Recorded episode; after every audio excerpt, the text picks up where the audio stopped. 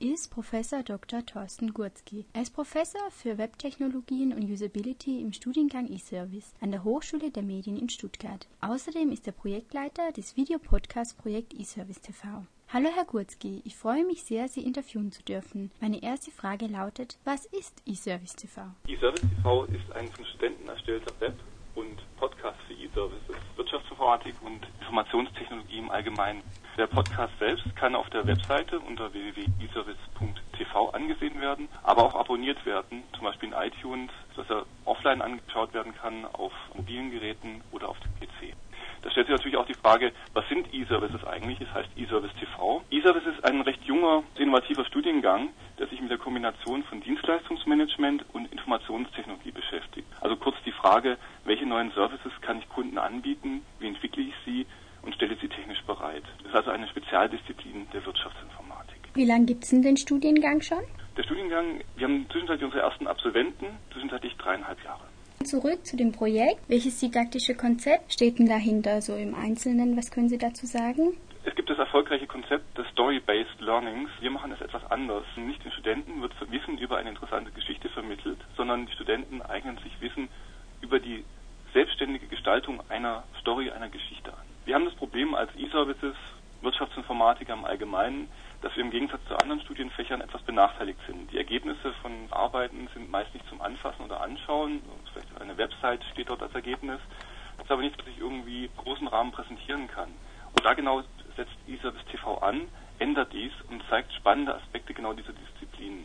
Ich muss vorausschicken, Studenten verfügen als Wirtschaftsinformatiker nur begrenzt über praktische Erfahrungen in der Medienproduktion. Das bedeutet von null auf Podcast innerhalb eines Semesters. Das ist eine relativ kurze Zeit. Im Wintersemester etwas mehr, im Sommersemester, die bekanntermaßen kürzer sind, etwas weniger.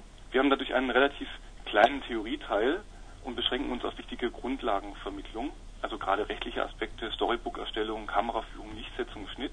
Und der Rest wird in der Praxis erlernt bei der Erstellung, bei den Drehterminen. Jetzt habe ich auch gesehen, das Projekt gibt es ja seit Wintersemester 2008, 2009 und wird da erstmals als Wahlpflichtfach angeboten. Wie war denn da die Reaktion auf Ihre Idee, so ein WPV durchzuführen von Seiten der Hochschule? Sehr, sehr positiv. Die Hochschule der Medien in Stuttgart ist natürlich eine Medienhochschule. Auch in den Studiengängen E-Services und Wirtschaftsinformatik haben wir den Fokus Medien, Medienunternehmen, Verlage. Da passt natürlich ein Podcast zum Thema E-Services, Wirtschaftsinformatik hervorragend hinein.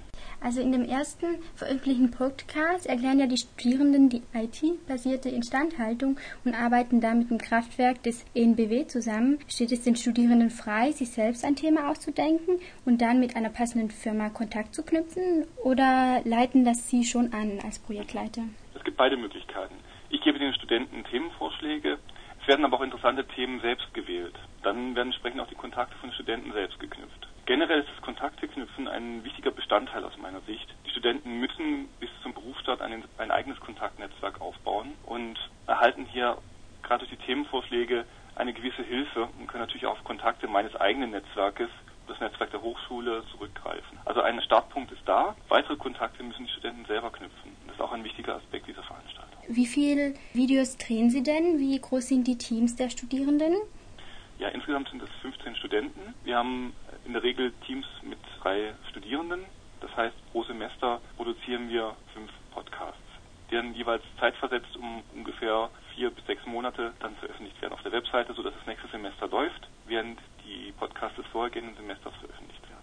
Wie ist die Arbeit im Team unter den Studierenden? Mussten Sie als Projektleiter oft einschreiten und Hilfestellung geben oder arbeiten die Studierenden größtenteils selbstständig? Es ist klar, die Studenten haben keine audiovisuellen Medien studiert, sind Wirtschaftsinformatiker, haben natürlich begrenzte Vorkenntnisse. Dennoch arbeiten die Studenten sehr, sehr selbstständig. Sie bekommen eine Einleitung. Entsprechend des Ansatzes des praktischen Lernens ist natürlich dann bei Drehterminen eine gewisse Hilfestellung vonnöten. Das ist ganz klar. Wir haben, wie gesagt, nur ein Semester Zeit. Wir lernen in der Praxis und wir haben eine intensive Begleitung vor Ort bei den Drehterminen. Und wie viel technische Vorkenntnisse brauchen denn die Studierenden dann, so in Videoschnitt, Videodreh? Wir gehen, wie gesagt, auf die Grundlagenthemen ein, Lichtsetzung, Kameraführung. Prinzipiell ist ein Video zu erstellen recht einfach. Ein interessantes Video zu erstellen ist nicht einfach. Mhm. Es geht ja nicht nur um die inhaltlichen Aspekte, sondern auch um technische, die den Inhalt unterstützen, wie zum Beispiel die richtige Schnittsetzung. Das lernt man mal wiederum am schnellsten in der Praxis, indem man ausprobiert, das Ganze auch wirklich funktioniert, wie unterschiedliche Schnitte wirken. Das heißt, die Studenten werden beim Drehtermin, beim Schnitt recht intensiv durch mich persönlich